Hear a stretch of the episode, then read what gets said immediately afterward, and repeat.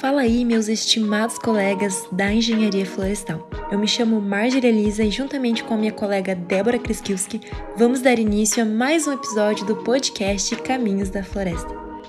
É isso mesmo, pessoal. Hoje iniciamos o nono episódio desse maravilhoso programa e as novidades não param por aí.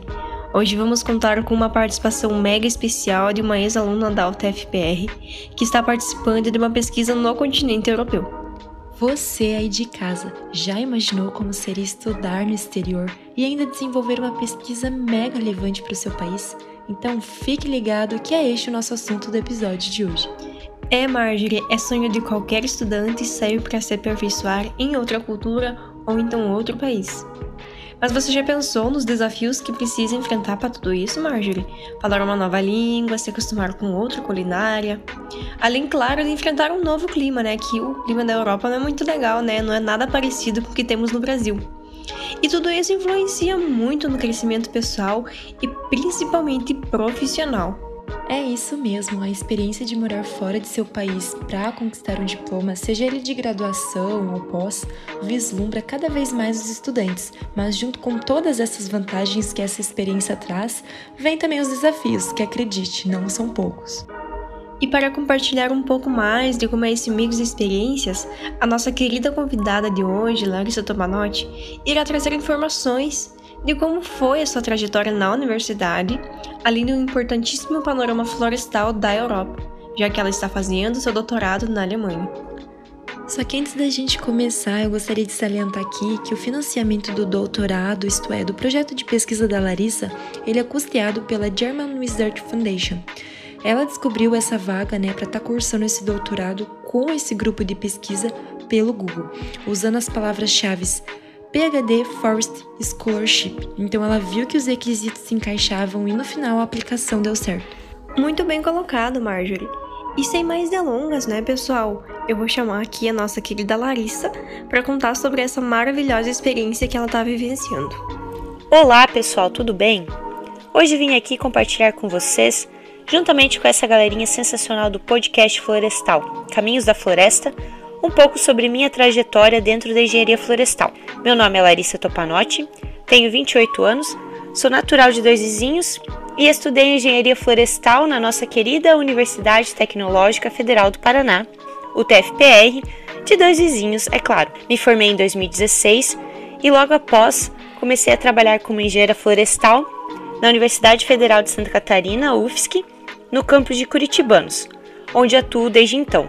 Em 2018, ingressei no curso de mestrado, também em Engenharia Florestal, na Universidade do Estado de Santa Catarina, UDESC, Campus Lages, e esse ano, em 2021, iniciei meu doutorado em Forest Sciences and Forest Ecology aqui na Universidade de Göttingen, na Alemanha. Bom, eu pensei em comentar um pouco da minha trajetória até aqui e depois falar sobre a pesquisa que eu, que eu vou fazer, caso alguém se interesse também e queira vir para cá, por que não? Eu sempre gostei muito de falar sobre o meio ambiente e de estudar sobre o meio ambiente desde criança, mas a engenharia florestal não era um curso muito popular no interior há alguns anos, então não era necessariamente uma opção para mim. Porém, quando eu estava no terceiro ano do ensino médio, eu participei de um mini curso na UTFPR, acho que era durante a semana acadêmica da Florestal ou em algum outro evento da UTF mesmo, sobre arborização urbana, com a professora Flávia Brum, e eu fiquei realmente encantada com o campo de atuação do engenheiro e da engenheira florestal.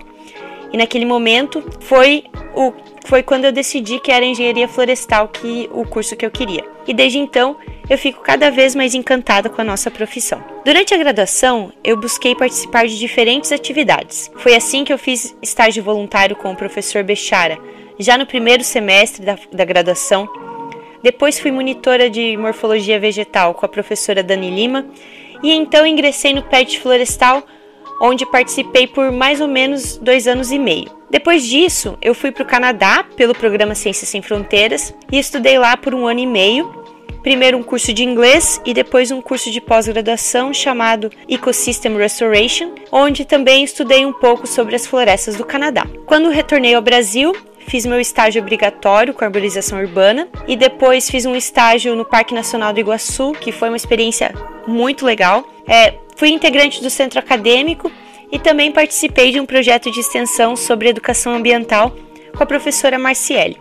No meu mestrado, eu estudei um sistema Shelterwood, que é um sistema que consiste na manutenção de algumas árvores de cobertura para servir como proteção para as árvores do subbosque, que podem ser plantadas ou regeneradas naturalmente. E eu adorei a ideia desse sistema, foi um projeto muito bacana e foi então que eu decidi continuar estudando esses, esses sistemas de manejo que possibilitam ter uma maior diversidade do que em monoculturas. Falando então um pouco sobre o meu projeto de pesquisa aqui na Alemanha, eu faço parte de um grupo de pesquisa composto por mais ou menos 25 estudantes, duas turmas de estudantes de 11 subprojetos diferentes e um aluno de pós-doc e também alguns estudantes associados. Esse grupo de pesquisa tem como tema principal de investigação o enriquecimento de florestas de European Beech que seria a espécie Fagus silvática, com algumas coníferas, como Douglas Fir e Norway Spruce. Cada subprojeto estuda algo em específico, como por exemplo o comportamento das raízes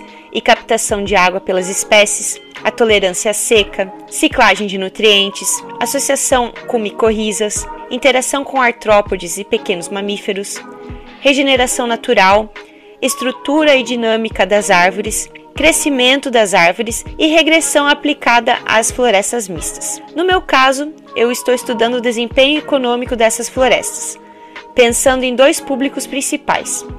O primeiro seria um proprietário florestal privado, onde o principal foco é a produção de madeira. E o segundo se trata do beneficiário público, que nesse caso seria a sociedade como um todo, onde nós vamos aplicar conceitos de economia para valorar a diversidade estrutural e os serviços ecossistêmicos promovidos por essas florestas, como a captação de água, absorção de carbono e nitrogênio, a ciclagem de nutrientes, etc. Algo que acho importante frisar é que as florestas na Alemanha são bem diferentes do Brasil. Em torno de 90% da cobertura florestal é composta por apenas 11 espécies. As florestas são totalmente modificadas, o manejo aqui é bem intenso e praticamente não existem mais florestas primárias na Alemanha e na Europa como um todo. A rotação das espécies varia de 80 a 120 anos ou mais. Além disso, o efeito das mudanças climáticas tem sido observado muito frequentemente nas florestas europeias. Por exemplo, nos últimos anos, o verão mais quente e seco tem feito com que um coleóptera, que é comum aqui, tenha se tornado uma peste gravíssima para o Norway Spruce. Essa espécie é uma espécie de conífera do norte da Europa e que provém grande parte da madeira para construção aqui na Alemanha. Quando afetada por esse inseto, as árvores de spruce se tornam mais suscetíveis a tempestades que também tem sido mais comum nos últimos anos por aqui. Foi o que aconteceu em 2018 e 2019, onde milhares de hectares de spruce foram destruídos devido a fortes tempestades. Assim, do ponto de vista econômico, as florestas mistas são uma ótima opção de investimento florestal, já que é possível conciliar diferentes espécies que são direcionadas para diferentes usos, o que amortece o risco associado à oscilação de preço da madeira de uma ou outra espécie.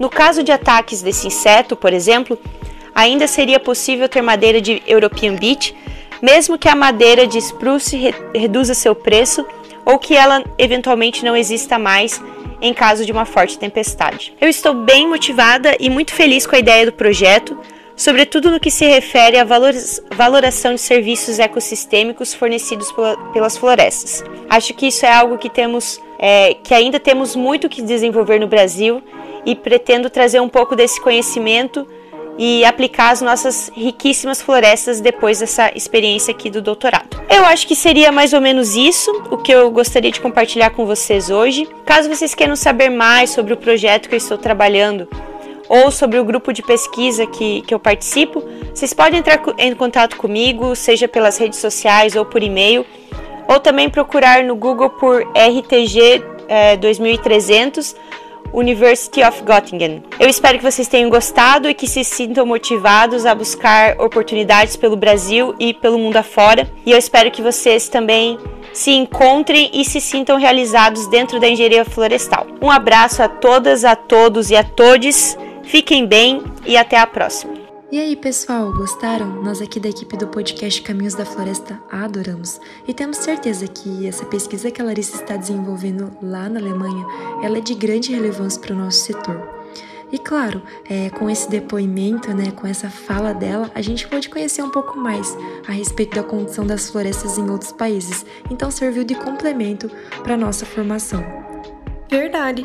A Larissa acaba de confirmar aquilo que a gente já sabe a respeito da biodiversidade estreita de outros países, como aqueles do continente europeu, comparando-se ao nosso país Brasil.